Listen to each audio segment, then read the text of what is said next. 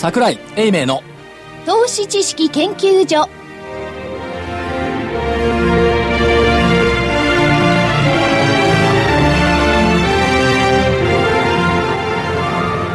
投資知識研究所場外乱闘編。桜井泉の銘柄バトルロワイヤル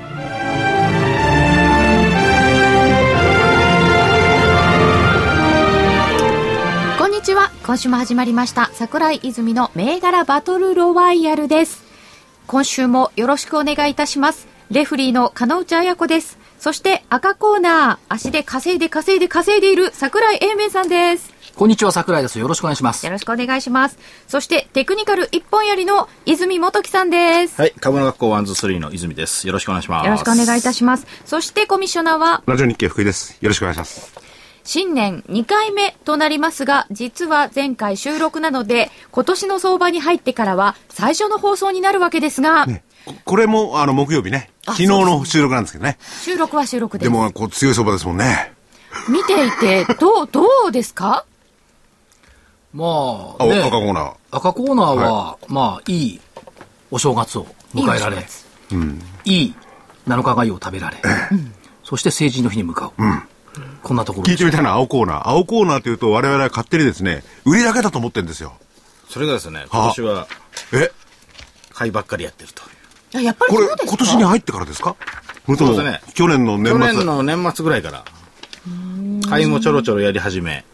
で、今年は、まあ、買いの方がいいでしょうね。ただまあ、僕はその、あの、調整を狙って売りもやりますけど、まあ、あのね、あ、あの、青コーナー、泉さんは、ここで言ったものは自分で一切こうね、あの、取引はしないんですけど、うんうん。はい。売り買いしないんですけど。も、でもいずれにしても、その、行ってないところでやってるもんっていうのは、去年の年末から買いに向かっ、買いに向かってるというか、買いだとすれば、儲かってますね。仲良くしましょう。ちょっと前からね、売り終了宣言、お休み宣言を出されてましたよね。え休んだ途端に風邪をひいて、あの、年末年始寝てましたけどね。やっぱりなんか体に合わないことをする。あ体に合わないんですよね、だからね そのうち会ってきますよ。でも、そういう相場になってきたっていうことですよね。そうですね。そういう相場ですよ、で、またこれがあの、信用規制が変わったことで、くるっくる回転してんですけど、桜井さん。これねあの神主さんもおやりになってますけども、実況をやる立場にしてみるとね、すっごい辛いのよ、さっきまでね値上がり上位にいたね、やつがねオリコンがいきなりマイナスとかね、ああれマイナスになっちゃったとかですね、すっごい回転早いですよねあの、新規制のそのね、変化という変更っていうのはすごいですよね。あまり皆さん言ってないですけどね。え、言ってないんですか？言って、あんま言ってないですよ。ね、おみくじをね、うん今年引いたんですよ。そしてまあ、中吉だったかな。で、えっ、と、商いとか売買とかあるじゃない。よしって書いてあるおいいじゃないですの。か。あ、相場、相場。相場よし。相場よし。まず吉野とかするんじゃないあ、違う違うですか。。グッドって書いてある。グッドいや、グッドとは書いてないけど、よしって書いてある。ただしってある。必ずただしが来るんだ、世の中。長く持たずに頻繁に売買する。おー、すごいおみくなんじ。とおみくじまでね、それはど、どこのあれですか？えー私の家の近くの神社。ああ、親切ですね。桜井さんね、僕ね、僕もね、あの、おみくじ引いたんですよ。で相場に、買え、大利あり。おー、買えだったんだ、売れじゃなくて。とうとうそこまで来ちゃった。すごーい。そうか、神様もそうおっしゃってるから、それでいいのかどうかってないよな。神様っていう、あんまりね、その神様どうってあれなんですけど、今年はね、やっぱ特殊な年なの。何がどの辺が？伊勢神宮が遷宮。ですね。これは20年に1回なん一です。回ですよね。出雲大社も遷宮。これはね、60年ぐらいに1回なの。くらい？伊勢神宮は20年に1回で決まってるの。出雲大社は60年ぐらいに1回なんで。ぐらい。うん。だからね、過去、伊勢神宮と出雲大社が同時に遷宮した年はないくて過去初めてじゃないか。っへてへー。言われてる。まあ、それはできた時代のね、年月日にもよるでしょうけれども。それからね、面白いのはね、えっと、伊勢神宮ははい。今ね、米の座っていう場所にあるらしいんですよ。で米の座。米、お米ね。んで次はね、金、お金の座に移る。場所が。そういうふうに映っていくんですか、うん。そういう名私は前がついてる。詳しくないんだけど、そのものが、そのものが全部移り変わるんじゃなくて、神宮の中でどっかにその神様がいる建物がねところがあるんですね。だから今、米の座にあって、米の座の時期の20年間っていうのは大体内政問題が中心になる。お米っぽいですね。で、金の座になった時は、これはね、国威発揚の時期が多い。日本は強いんだぞっていう時が多いらしい。ああ、今年の漢字、去年のね、はい。金でしたね。そうそうそう。うん。だそういう意味でも、まあ、何十年かぶりっていうのが、神様の世界でも起こって起こってるから、相場に関係ないかもしれないけど、相場の神様もやっぱり何十年ぶりなのかもしれない。長期的にそうすると、昨日、ね、やったね、本番の方の、えー投資はい。知識研究所、はい。僕は相当食い下がったってね、軽く一周されたけど、すごい。長長期的にあれなんですか？やっぱり、所長、所長っていうか、あ赤コーナーは。赤コーナー？強気ですか？今年は蛇年ですもん。うん。辰巳天井。ちこんなとこで天井つけられちゃ困るんですけど。ょっとね、困りますよね。僕言ったりどんな。天井なんですか？辰巳小天井。天井がそう高い可能性もあ昨るんで。日でもあのまり言ったらことごとく否定されて、はい。日本体育大学が30年ぶりに駅伝で勝った。ああ、そうですよね。うん。ね、30年前からずっと日本体育大学が勝つときは株価が高いって言ったら、それは昭和の時代の話だから平成は関係ないとか言われて。あ、そうなんですか？そういうアノマリあるんですか？いやいや、そのアノマリーだって言い張るんですよ。いいやる。だたまね、あの、ビ DVD を売ってますんで、はいはいその方のアノマリはもっといいアノマリいっぱい入ってる何も日体大が30年前に買ったことをアノマリで持ってこなくていいじゃねじゃじゃえか。今年優勝したのまた。今年ね、だから30年ぶりでしょ？あそうそうそう。これは快挙ですけど。でもなんか連動してますね。だって日体大が優勝したのは過去9回で、そのうち上昇6回、下落3回、平均騰落率26点、20.6%といいじゃない。もういいじゃないですか。ね、20.6%ですよ。ところが DVD の自慢するわけじゃないです。それは7割前後の確率のものを入れてもらってんだから。もうえ20、ーと、宣伝したいから否定してんですか？いやいや、本当のアノマリは何かということをですね、この番組を通じて。真のアノマリがない真のアノマリがあるから。アノマリーに芯も何もだ。アノマリーですよ、だって。やっぱりこう言われちゃうと思ったよ、金内さんには。よくわかりませんけど。いや、もっと言えば、渡辺淳一さんですよ。そう、これ。あ、日経新聞の、そう、あのマリ。これもほほとんど僕はね、腹立って聞いてたんですけどね。な、な、な、なんでですか？所長。渡辺淳一さんが日経新聞に連載小説を掲載すると日経平均株価は上がっている。へこれね、日本で一番最初に私が気がついた。渡辺、いや、違う違う違う、渡渡辺、じゃそういう意味じゃなくて、渡辺淳一さんが、私の履歴書を1月書くというのに、そして、フェイスブックでつぶやいた。渡辺淳一さんが私の履歴書だから来月は高い。もで、年が明けて大発会終わったら、市場の連中みんな渡辺淳一公開について話し始めた。う。そうなんですか？そうちなみに渡辺淳一さんが日経新聞に連載したのは、化身。覚えてる？覚えてない？いや覚えてないです。1984年から1985年まで、日経平均1万1050円から1万2808円。あその次、失楽園。1995年9月1日から96年10月9日。お1万8120円から2万870円。はいこんなもんじゃない。愛のルケイチ。2004年11月1日から2006年1月31日。1万734円から1万669円。1万6000。あ、1万6649円。6割増。そう。ね、化身と失楽園はたかだか2000円ぐらいのもんですけどね。アイルケ。うん、アイル系。そうこれの効果アイルケって言い。ましたこれね、菊池と冬香。覚えてる？中は読んでないです。読んでない。なんだ。私、渡辺先生には失礼なんですが、一つも読んだことなくて。大学の非常勤講師、菊池さんが、ははい。冬香さんと不倫に陥る。あれ、所長もどっかの大学で、あの、講講座をやってましたよね。青山学院大学大学院。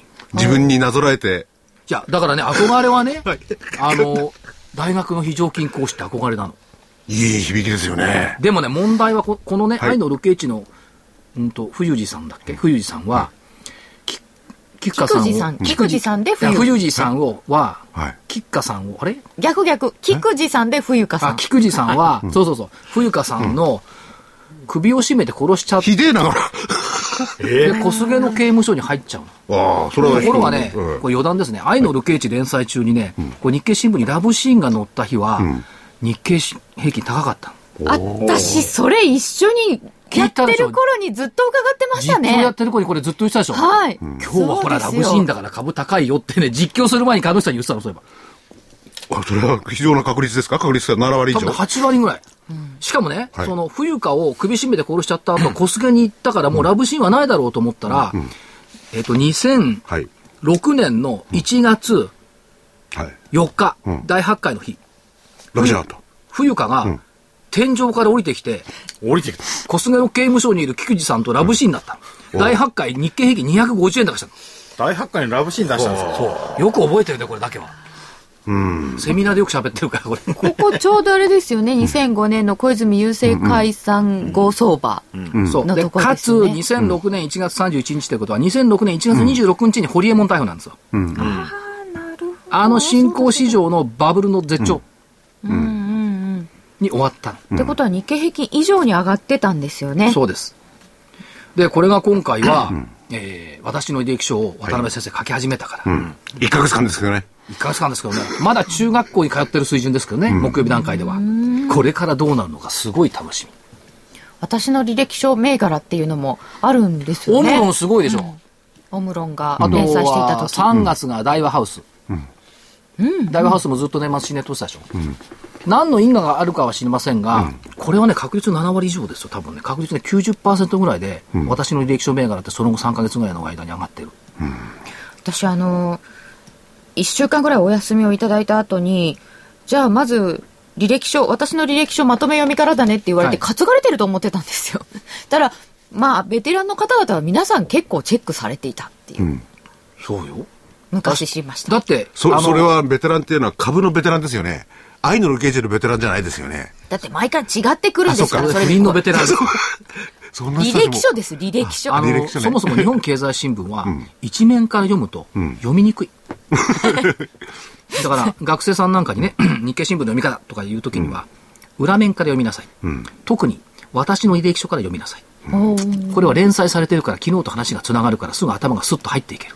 なるほど。あなるほどねね、あの、朝日とか読売だったら一番裏から読むのはテレビ面テレビだから意味読む意味がないんだけど。い、や、読売なんで。テレビ欄別にいつ見たっていいじゃない。はい。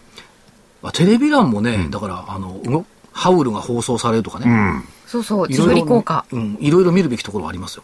ということで渡辺淳一さんが、えー書いている1か月間、結構な上昇が予と予想されるのでしょうか？ということで。いつまなんですか？1月いっぱいですね1月いっぱい。ついでにそのね、履歴書の中で、ご自身のね、まあ相手の人は別にして、いろんなことを書いてきたら、その日には爆投だなんてあるのかな。あるかもしれない。今、加瀬純子さんね。あ、意外とみんな読んでないんだね。いや、昨日読んだんですけどね。加瀬純子さんが出てきてね、はい写真も載ってましたけど。というようなでこと加瀬純子さんと別に結婚するわけじゃないですよね。ね、どなたか結婚したらちょっと。でもね、はい中学生の頃の同級生の写真とかって、持っているもの普通？持ってないですよ。持ってないよね。持ってないですよ。僕は持ってないな。相手はどうか知らないけど。いや、二人で写った写真なんか、どっかの時点で捨ててますよね。どっかまあ引っ越しとかしたらね、もうなくなっちゃいますよね、どっかで。そんなもんで、いつまでも女の子の写真なんか持ってたら、何言われるか分かんないですからね。でしょ、ええだっても、だって新聞載ってんのよ。あそうですよね。すごいな。そうそう、昨日なんかも出てましたしね。昨日も実家に置いてたとか、そんそういうことじゃないですか。いや、実家に置いていたって、二人で写った写真なんか全部抹消するでしょ。そうね。やっぱりね、素晴らしい小説家、そこが違うんですよ。撮っとく？自分の過去を大事にするんだよ。そう。もう、もうお互い遅いね。株の話戻りましょうね。戻りましょうはいということで、えー一旦お知らせです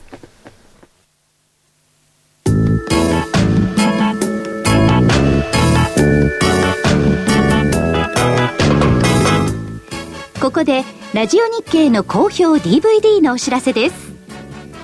桜井英明の投資知識研究所 DVD は毎月投資に必要な知識や実際の投資に役立つノウハウをお届けしています。この DVD は毎月テーマを選び桜井さん自身が実践で学んだ投資に勝てそうなノウハウや内外の投資家の動向さらにアノマリーなどに関しても丁寧に説明しています。桜井英明の投資知識研究所 DVD1 本のお値段は8400円。送料500円をいただきます。また徳間書店の大岩川源太さんの投資カレンダー実践塾 DVD も毎月発行しています。来たる月の投資戦略をどうすればいいか。投資カレンダーに基づいて大岩川源太さんが分かりやすく解説します。投資カレンダー実践塾 DVD お値段は1本7350円。送料は500円です。桜井さんの DVD 健太さんの DVD お求めは東京03-3583-8300 03-3583-8300ラジオ日経事業部まで。投資知識研究所場外乱闘編。桜井泉の銘柄バトルロワイヤル。さてそれでは先週の結果発表と参りたいと思います。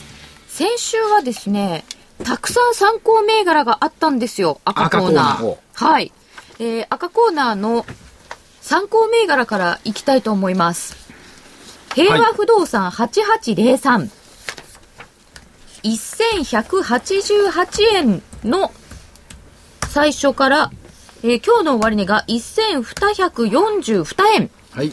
上昇しました。ね、4, 4日じゃなくて、えー10日の終値がね、1246円。4日の日は1246円。10日が2242円。したね。えですね。28日に、えー収録でしたので、えー、1200 1188円から、えー考えまして、プラスでした。OK です。はい。一旦ちょっと、OK です。これ行った参り来たり参考銘柄ですか？らあ。まあ、参考銘柄でもこれは厳しくいきましょう。せ成はい績関係ないんですか？まあいいですよ。じゃあと丸ね。はいス。タンレー電機6923です。はい。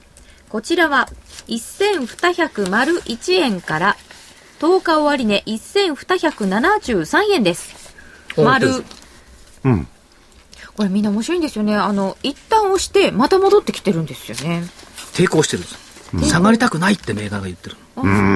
なるほど。あのーボードに入れてこう眺めてるんですけど、やっぱりね、銘柄が支えてくるの。本当ですか？な、これがね、見えたり聞こえたりするようになると本物よ。聞こえる、聞こえるって怪しいですね。すね私の、あの、若い頃、株通の記者頃も言われまして、その時に、株が下がるときはコツンと音がする。音がするするわけよ。もう、どこ聞いたことあるのかって。自分の中で聞いたこと違うんですよ。まともに言うんですよ。その証券マンの人が。あんたそれ聞いたことあるのかったら、そんなの聞いてねえけど聞こえるんだって。いや、だけどね、あの、何十銘柄も一緒にずっと見ていて、画面で、うん都合何百銘柄も見ていると、ささやきがね、こう聞こえるのよ。下がりたくないんだって、こう抵抗してるのが見えるのよ。それはわかりますね。3人がうなずいてますけど、そういう、もんですか？あの、レフェリー。私も聞こえます、やっぱり。あの、修行に行ってた時に、こう、ボード見ながら、見てな、これから上がってくるよ、これって言われて、えーって見てて、本当に上がってくるので、ああ、もうこの人たちには見えるんだなって諦めました。私には見えませんけどね。だってそういう人だったらもう、まあ、あれじゃない？損はしないじゃない？でも、コツンと音がすると言ったりなんかしてるって言ったらみんな損してんだから。いやいや、コツンと音はしないんだけど、そういう気がするのよ、ささやきを、この銘柄の板が走ってるような気がするのよ。多分自分で貼ると聞こえなくなるんですよ。あ、そっか。あ、でもね、それは所長がたまたま自分がね、コメントしてる。所長が自分で相場やってないからあれだけど、コメントしてる銘柄入れてるわけでしょ？そうそうだからこう、願うんじゃないですか。いやー、生きてくれ、生きてくれって。俺後で恥ずかしい思いになるからとかなんとか言うんで。いや、違う、それはね、あのね、一つの銘柄を追いかけ続けると、その銘柄の修正がだんだん見えてきて、で、その銘柄と仲良くなれるのね。で、会話が、会話とか対話ができるような錯覚に陥るのよ。錯覚。うん。で錯覚なんじゃないかな。実際だって見えたり聞こえたりしないんだから。でも、上がりたいんだよっていう訴えがなんとなく感じたりするのね、もののけを。もののけ。まあ、科学、科学的なあ少年である僕としてはそれ言うんと言えないけど、そういうのもあるかなって感じ科学的がしますね。な少年って。だって、だって長いこと見てたら、修正が見られてくるっていうのは、植物観察だってなんだって一緒じゃないですか、癖がありますからね。人がやってるから。上がる直前はね、ピカつくんですよ。ということは、えー値段が動く。値段がピカピカピカピカするのと、あの、たとえちっちゃな水量であっても、大きな水量であっても、売買がね、あの、値付きが良くなっちゃうのね。あ、そういうのありますよね。出来高が増えてきたりとかっていうそこともあう。りますか？出来高増えるのもあります。だから、その、明滅に錯覚するのかな。ああ。ささやきに見えるわけですね。板。板と出来ね。板だいぶ変わったでしょ、でも。板変わってますよ。ね。でもそれはあれですよね。どちらかというと非常に短期の話ですよね。それが長期のものを占うとかそういうことにはならないですそうそう、よね。だからこれからっていうね。うん。ともうそれもこれからも今の話今の話ですよね。で、えっと、平和不動産、ボロとスタンレーまでは丸々と。まるまる。はい。あと、富士電機。もう参考ですか、これ？富士電機。これ参考でしたよ6504富士電機参考だった？参考ですよ、これじゃ。あ、本ちゃん銘柄どれだった？え？えーっとね富士電機が本ちゃんじゃなかった？え？ーっと、富士電機は本ちゃんじゃないですよ。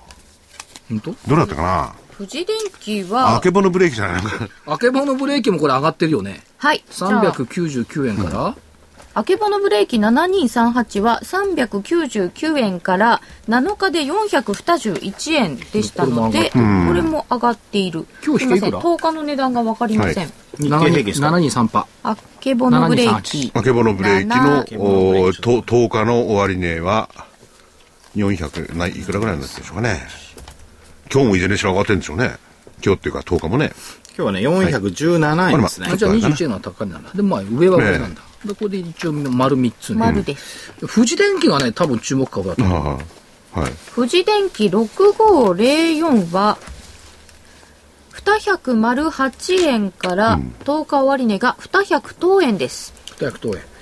4日高値が222円。222だったのね。4日は結構上げましたね。4日までやっぱりこれも一応丸かな。丸です。丸4つ。丸4つ。かなりいい成績だったのではないでしょうか。はい。で今挙げたその4つね、えー平和不動産あけぼのブレーキ富士電機それから、えー、何でしたっけ？スタンデー。スタンレーこれも今後ともずっと注目でしょうかね？えーっと、いや、注目だと思いますよ。特に、富士電機なんか長い目で見た方がいいと思います。あけぼのブレーキは今年1年通じての注目だと思います。長めに。っていうか、あの、私の銘柄1週間とかの銘柄じゃないから。うんうんそうですよね結構、結構、3ヶ月早いですからね。そうそういつも言われるんですよね3ヶ月ぐらい見ていくと。でも富士電機とかって3ヶ月早いって言われちゃうと大変ですよね。ここまで随分上がりましたよ。また押してね、これまた上がるんですよ。いやだからね、その3ヶい月早いそのぐらいかもしれないですけどその所長のすごいところはねダメになってくる言い続けるの。本当に来るんだ。ちょっと待ってダメになっても言い続けるってどういう意味ですかダメになってないと思ってるからじゃない。ですか。そうだからその時にね聞いててね万が一買ってる人ってのはねすごく儲かってるなと思うわけ。いや、その意味だから市場関係者としてはいいくないですか、普通ダメになったらもう、見知らぬ顔するか、そうそうそうだから終わりましたとか言うんじゃない普通。そう市場関係者って今ね玉が発言ある市場関係者多くはねすった金の銘柄言う可能性ありますからね、なんかこう、い。や結果的に吸った金になっちゃってんじゃないの？結果的に。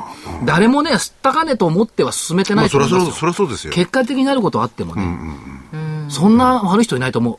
まあそりゃそうですよ、そうですよ。あのね、我々の仕事の辛いところって、どんなに一生懸命考えて、どんなに一生懸命働いて、銘柄を、中国銘柄出したとしても、その途中にね、相場っていうフィルターがかかっちゃうの。うんうんうん。これ我々の仕事もそうだし、証券マンもそうなのね。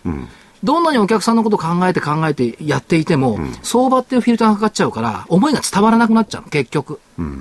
まあ、足んないとかね、吸った金言うとか言われるとね、なんか、がっかりしますけどね。なんか原稿書いた後、締め切りの後1ヶ月ぐらい経って雑誌が出たところで、ああ、終わっちゃったよとかいう時もあるんですけど、いやでもねその雑誌を読む方申し訳ないと思いますよ。でしょ？すっごい思いますよ。寝られないぐらい思いますよ。そうですよねそれでこう言われるんですよ。でもしょうがない。それが、万が一僕はその雑誌を買ってたらそう思うもん。なんでこのレフェリーじゃない、金口の野郎こんなこと書きやがって。はいすいません1ヶ月前の終わってんじゃねえか。次行きますはい。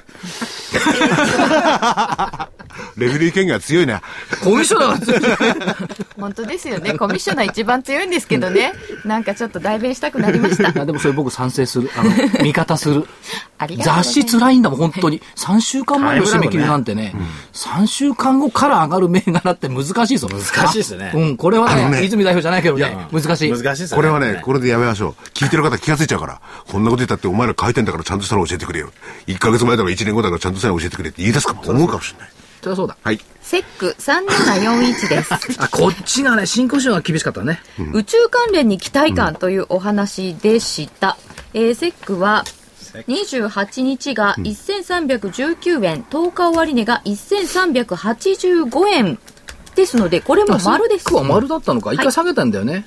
一回下げましたけど、えっ、と、9日、今日も一応5円安なんですけど、4日の54円高が大きいかな。これ、うん、これはね、えっと、社長さんに来てもらおうと思ってるんですよ。なんか、あの、ちょぼちょぼちょぼっていう感じで、うん今年、あんまりみんなが大幅高のところで動いてなくて、こういう休んでていい。休んでていいんです。あのーナノキャリだって騙しで休んでたでしょ ?10 万円ぐらいのところでね。そしたら今日18万だもんね。ね。で、今ね、このたまたまね、レフェリー、金内さんが、こう、チャートを出してくれたんですけれども、えー、今回は、前回は大場さんとね、えっ、ー、と、なんだっけ。えー、坪倉坪倉さんがお越しいただいた、はい、今日はその前週のはないんですけれども泉さんにこのセックのねチャート見ててこれどうですか？どうですかっていうのは上がりますか、上がりますか？上がりますか？上がりますよねあこれからもはいへえどうですか、その、へえ っていうのは。ええってね、だから、はい、えま、まさきさん、まさきさん、あの、福井さんの目の前に、あの、社長さん来てもらうから、社長さんの顔見て判断して。うん、そうですね、やっぱ顔見ないと。3741ジャスタックのセックでした。うん。宇宙関連ですか。それが引っかかっちゃうんだよな。JAXA よ。宇宙ロボットの開発よ。うん。うん、続いてもう一つ。はい。SE、ジャスタック3423。こちらは、湾岸工事なんかもやっているというお話でした。うん、28日の終値が616円、10日が635円。今日だいぶ上げましたね。戻したの？今日。うん、はい。で、丸になっちゃうんだ。丸です。あ、全勝だ。いやー、神様は見ていたね。だって、セックと SE はこれは、まあ、罰だなと思ってた。うんうんうん SE は今日ですね。今日は結構上がってますよ。だから神様は見ていた。今日は木曜日ね。神様は見ていた。ええ。家政婦は見ていた。6銘柄全部丸。あんまり早いところで運使わない方がいいですすみません。あの、申し上げときますけども、はいはい、6銘柄すべて丸ったって、うん、日経平均が300円以上上がってるんだから、うん、そこ。当たり前でしょ、はい、当たり前ですね。ね、うん、これで罰だったらまずいそうね。これで罰だったらね、殴りますよね。うん、そうか。まあ、ただね、どんな時でも曲がっちゃうものは曲がっちゃうので。うん、だから、相場にうまく乗れるかどう、乗れないか。まあ、あの、日々の動きの中で、1300値上がりあってもね、えっ、ー、と、2、300値下がりがあるっていう、だから、その2、2、300を選ばないコツ。うん。それが知りたいです。これはだからやっぱささやきを聞かなきゃいけない。ささやきをね。ささやき聞くの大変だな。ねえ。コツンと音がしたりとかね、ブーンと音がするんでしょうね。やっぱり業業 業績の裏付けとかね、そういうものはやっぱり必要ですよね。そうですよね。そうですよね。あんまり言われたくないな。業績の裏付けそうですよねって、あ、そうなんだ。いや、だから2005年の相場とか考えると、あの、チャートと、ああとパンダの後押しがある銘柄が大体上がってるんですよね。うん、2005年ね。成長性とかね。成長性。成長性、見えない成長性があるところが、大体上がってるんですよね。じゃあやっぱりその投資をするにあたっては、まあ、ファンダメンタルで、そしてチャートのベストミックスがいるかもしれませんね。ただ、儲けるには、絶対どっかで押しますから、うんうんうん、そこでちゃんと外せるかどうかっていうか、利益確定できるかどうかがにかかってくるんですよね。あのね、なるほど。一言言うとね、はい、会話誰でもできるんですよ。うん。難しいのはね、売りなんですよね。売りは芸術とか、ね、売りっていうかね、要するに、あの、入ることはできるんですけど、うん、出口が難しい。そうなんですね。ずっと持っちゃうと、ね、なんかせせっかく相場上がってるのに、うん、あんまり利益出てないなってななっちゃうんです、最後。うん、うまく外せないと。でも、あの、急進した時に売ってしまって、あと、入れなくて、ああ、もっと持ってればよかったっていうのも。そうですね。それもありますよね。一、回で確定した後に、次おしめ拾えるかどうかっていうのもありますよね。うん、あとね、泉代表と僕と立場が反対なのはね、あのー、上がってる間は外さなくていい。うん。うん。あ、反対でもないか。下げ始めてから外せばいいでしょう、うん、それはトレンド変わってからってことですか？っていうか、上げはどこまでも爪伸ばしたらどう？みんな上がると怖くなって、天井で売ってやろうと思うから、早めに売っちゃうんですよね。で、売れたのが高くなることが多いから、うん、売りはどこまでも追求して、下げ、下げ始めてから売ったって、最初に売ろうと思った値段よりは多分ね、上にいるはずなんですよ。いや、でもね、それが非常にマイルドな上昇でああればわかるんですけれども、この相場見てガーンと上げてたらみんなバーッと上がっちゃってるんじゃないですか。はい、怖いんですよね。で、なおかつ下げの時に、それが本当調整なのかね、はい、わかんない感じがするじゃないですか。うん、うんこはね、テクニカルです。あ、やっぱりそうでしょ？それはそう、そっち見た方がいい。あともう一つは。それはそう、そっち見た方がいいって。あの、売っちゃうとね、次つけないよね。うん。買えないんですよ。それはね、本当そうですよね。売っちゃうと次つけない。でもそれもテクニカルでもっといけると思ったら入れるんじゃないですか？え、でもなんか自分が前に買った安い値段を覚えていて、アンカリング効果でなかなか。分かっててもね、入れないっていうのがありますね。あ、なるほど。なんか悔しいんですよ。この間200円で買ったものを300円で買うのが。いや、ところがね、300円で買うのが悔しいって言っていて、それが1000円になっちゃうそうなんですよ。そういうのほどなるんですよ。これが現実多いと思う。うん。難しいです。そして追っかけて高値掴んじゃうんです、あ、そうそう、1000円になったところで買っちゃうんですよね。やっぱり。まだ行くと思って。投資っていいことがあんまりないような感じになっちゃうけど。だからねちゃんとやっぱルールをいやでもね、そういう失敗法を聞いておくこともね、結構有意義だと思うんですよ。みんないいことしか言わないから、成功した話ばっかだから。どっかで押しますからね、絶対。でも今の話だけどまとめたらね、まあ、基本的に一遍買ったま銘柄のもう一遍売って後に買い直すとむ難しかったら、やっぱり新たなのを探しゃいいってそれだけの話ですよね。新しい銘柄を。それがね、はいそのテクニカルでね、あるいはそのスクリーニングで銘柄出す人たちにとっては簡単なんですが、そんなにね、自分に合致する銘柄ってたくさんないっすよ。それこそ長年見てるからそのカチカチがちゃんとつぶやきになって聞こえてくるように、でその瞬間瞬間で、あの、壺に入ってるなって思える銘柄ってせいぜい20銘柄しかないもん。あでも20もあれば他の銘柄行けばいいのか、だけど、それはね、旬を選ぶかね、次の旬を選ぶかっていう非常に難しい。タケノコ2月に食って美味しいかいっていう話ですよ。いや、だからある意味ね、その、見えないし所所長の選択眼っていうのはね、いろんなものをこう、チェックしてね、選択してきて、なおかつ、自分が好みかどうかっていうことも入っちゃうわけでしょ？すっごい大事。いやそれは大きいですよ。大きいですか？好み？うん。あの、株始める、い今から始める人ってどんどん今入ってきてると思うんですよね。今逃げていって、はい辞めてた人たちがまた戻ってきてるじゃないですか。でも結構もうみんな忘れてるんですけど、自分の気に入った銘柄をずっと見るっていうのが一番やっぱ大事なんですよね。相場を覚えるのに。その気に入ったっていうのはどういう意味で気に入ってもいいんですか？どういう意味でもいいんじゃないですかね。うんうん。なんとなく近所にあるお店だから見てみるとかそんなんでもいいんですか、それもありだと思います。じゃあ、い泉さんはね、チャートやってますよね。チャートで見りゃ、あの、どの銘柄であろうが気に入りも何もないわけじゃないですか。チャートぐらい買えばいいんですよね。そういうわけじゃないですか僕もずっ。と気に入ってる銘柄とか、ソフトバンクとかですね、あええあの、ファストリとかずっと見てますからね。ああ、なるほど。どういう気に入り方なんですか、いや、あの値動き。ちゃんと、ちゃんと、形ちゃんとニュース出してくるじゃないですか。あと形もいいし、行くときは行くし、ファストリなんか一回上がり始めたらもう止まんないでしょ。値動き特性特性があるんですよね。押さないんですよね。押すときは一気に押すっていうね。そういうのまで覚えてたりとかなんとかって結構そう、投資ってのはやっぱり難しいもんですね。いや、これね、だからカブトクラブ1キャップだった人がそういう個か2個を見続けるっていうのが一番簡単じゃないですか。あ勉強する探すと難しいですよ。なかなか。いや、だからいずれにしてもそこから特性なりなんだりを自分で探さないなんかしなきゃなんないわけですよね。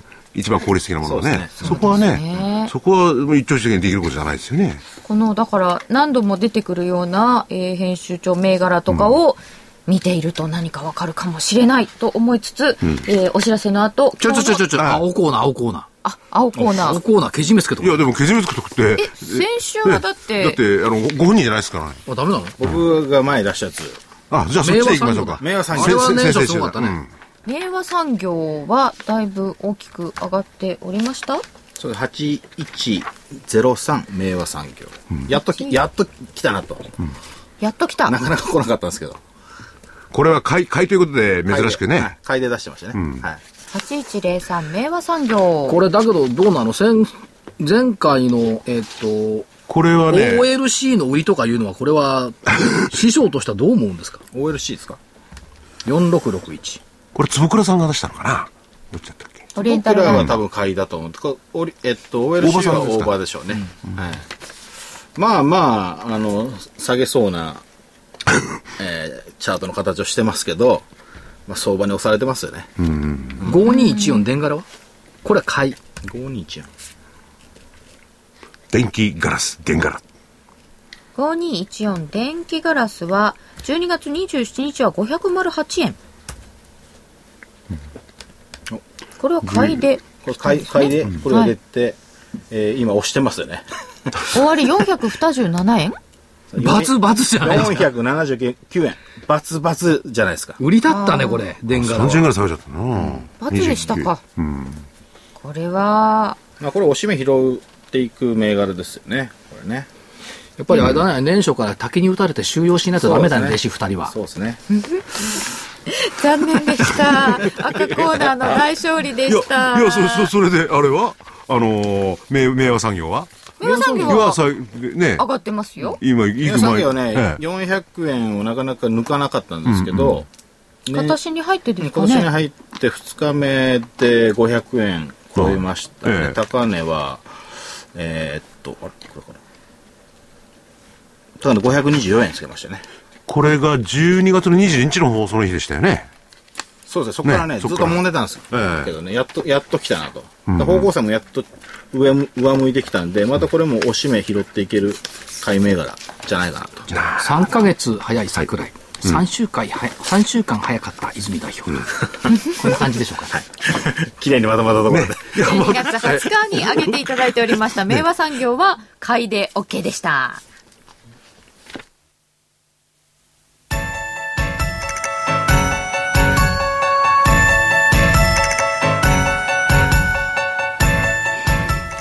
大学と東京女子医大の研究成果を生かし先端医薬品開発のナノキャリアが作り出した新しいタイプの美容液。エクラフチュール W をラジオ日経がお届けします。あなたのお肌を潤いあふれる透明な素肌に。ナノキャリアの美容液エクラフチュール W はこれまでの美容液とはブライトニング成分のお肌へのとどまり方が違います。ビタミン E などのブライトニング成分を隅々まで届け作用を長く保ちます。溶け込む実感透き通るお肌広がる潤いをあなたに。無着色無香料アルコールフリーのエクラフチュール W はお使いになる機会を選びません。エクラフチュール W のお値段は13,650円。送料代引き手数料は500円です。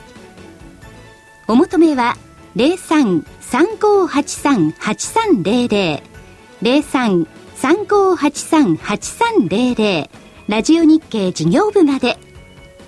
なお8日間以内の未開封商品のご返品には応じます。返品費用はお客様のご負担とさせていただきます。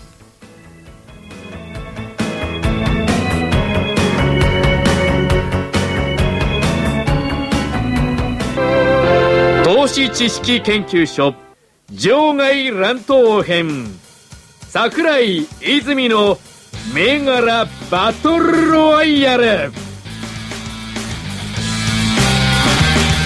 さてそれでは今週のタイトルマッチです。今日の銘柄は何でしょうか？青コーナーから伺いましょう。はい。えー、1407、ウエストホールディングス。1407ウエストホールディングス。はい。で、これはね、えっと、チャートが、あーまあ、ずっとその方向線は下向きなんですけど、その方向線をですね、年初抜けてきたんですよ。抜けてきましたはい。で、えー、形としてはですね、これも初動って言ってるんですけど、これから上昇に入っていく。で、今までずっと押してるんですよね。ずっと下げてきたんですよ。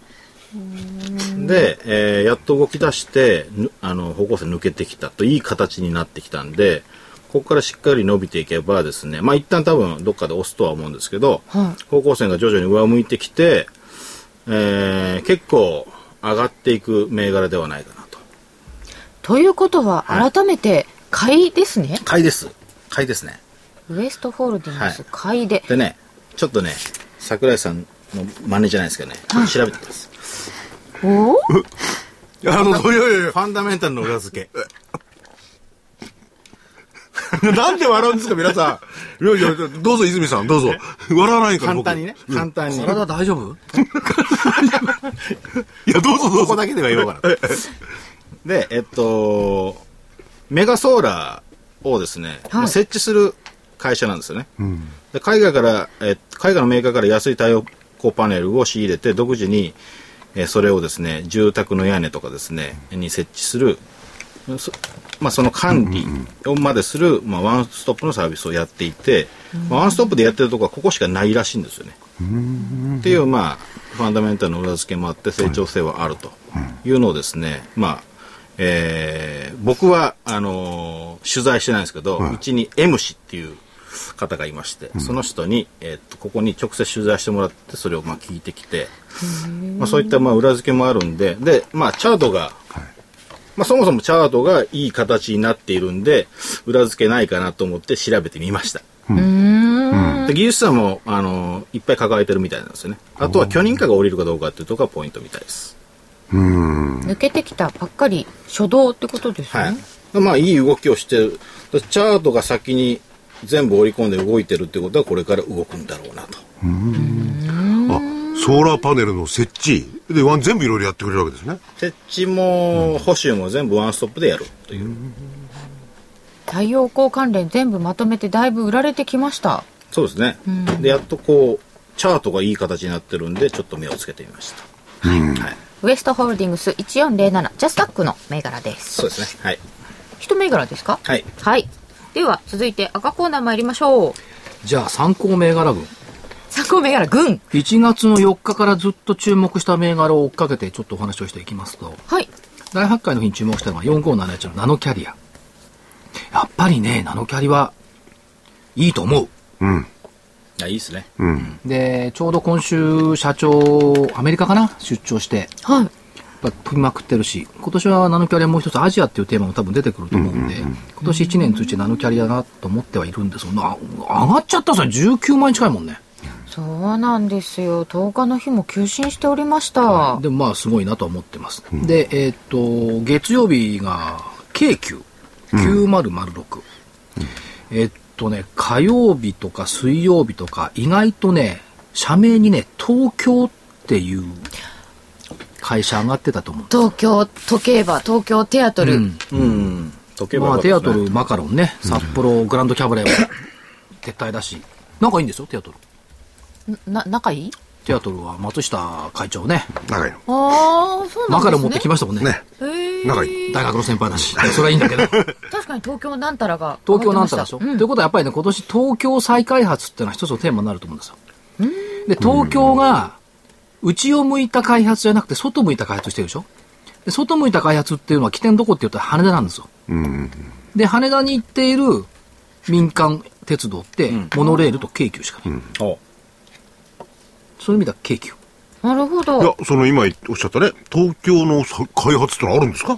どんどん見てくださいよ。あちこちやってるあ、もうやって進行してるやつですね。東京駅とか、そう、それから、えっ、と、東京テアトルだって、ホテル西洋銀座あれ売却して、あそこだって再開発入ってくるでしょ、ここだって再開発じゃない。ここというのは赤ラジオ日坂経赤坂ね。ここだって再開発なんでしょ、そういう意味では再開発。東京の建て替え再開発。が出てくる。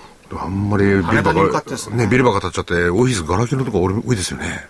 だけど、だけど、不動産見てください。日本の不動産の価値っていうのは、やっぱりこれだけ人が集まって文化があって、インフラが整備されている土地ってそんなないですよ。うん、それはそうですね。安すぎますよね。そこに目をつけたアジア系のマネーだとかも入ってくる可能性はある。ということを見ると、不動産に絡んでのその、まあ、電鉄会社っていうのはやっぱり出遅れ感もあるし、いいんじゃないかなというふうに思ってます。それから、昨日が6277細川ミクロン。細川ミクロン6277。これ今日木曜ぶっ飛んでんのよね。私これ書いたことあります。いい会社よ。好きなんです。行ったことある会社？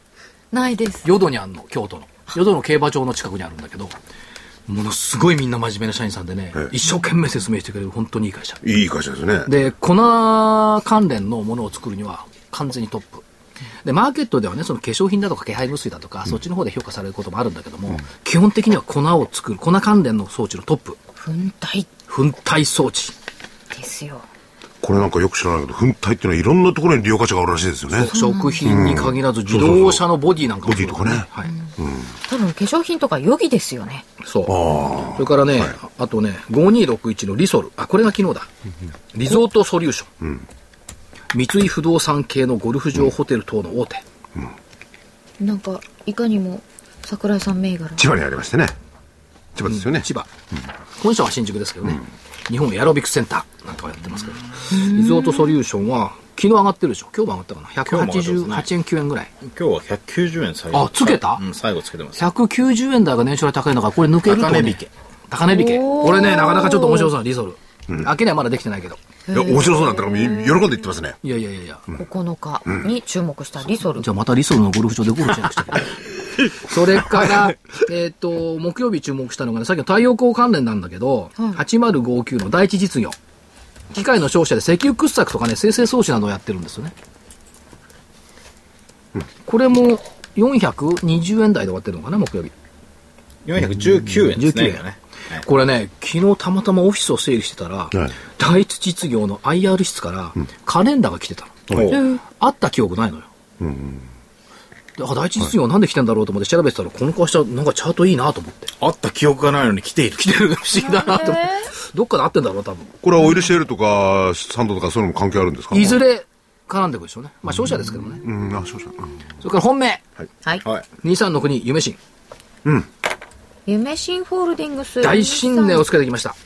62ジャスタック。これが本命。はい。いいですね。423円ぐらい。今日は426円。6円。あと19円で上場来高値。うん。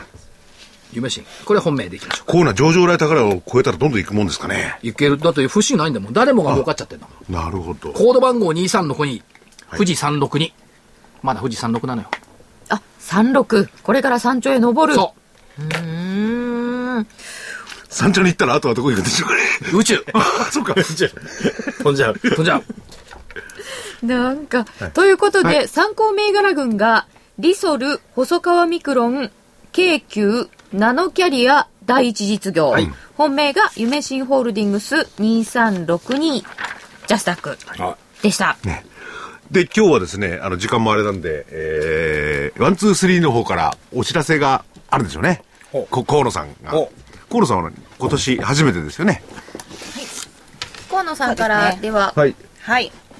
株の学校ワンツースリー広報の河野です。こんにちは。よろしくお願いします。こんにちは。こんにちは。はい、えー、皆さん今日も相場お疲れ様です。えっとですね、まあ、今の上昇相場をですね、より良いポイントで、えー、買ったり、売ったりするスキルをですね、ぜひ、あの、株の学校ワンツースリーの無料ウェブ動画セミナーで、ぜひ手に入れてください。株の学校123のホームページのトップページですね。行っていただきますと、右側に無料ウェブ動画セミナーの登録画面がございますので、そちらに、えー名字とメールアドレス入れていただきますと、えーステップ、ステップでですね、あのーテクニックの動画がですね、届きますので、ぜひそちらご覧ください。はい。それを見ただけでも結構儲かるようになるんでしょうかだいね。ぶ違うと思いますよ。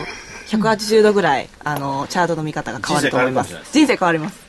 変わるかもしれない。か、かもしれないですよね。人生言われると、なんか、見てみましょう。ぜひご覧になってみてくだはい。じさい。ゃあ私の方からあと1分ほどで一言だけ。えーこのおバトル、株式バトルのですね、DVD も昨年末、えー1月号ということで発売になっておりますんで、ぜひお求めください。えー今月号は今月のお25日かな。えーに発売です。まあ、そちらのを待っていただいてもいいと思います。こちらの方は8400円。で送料500円です。えーと、電話番号は東京0335838300。えー、0335838300です。DVD ですです。では、時間はまだ。まだ1分ですね。じゃあ最後は、あのね、紅白歌合戦見てたら、はい。はい。プリンセスプリンセスプリプリが出てた。あ、出てましたもうね。すごい。ダイヤモンド。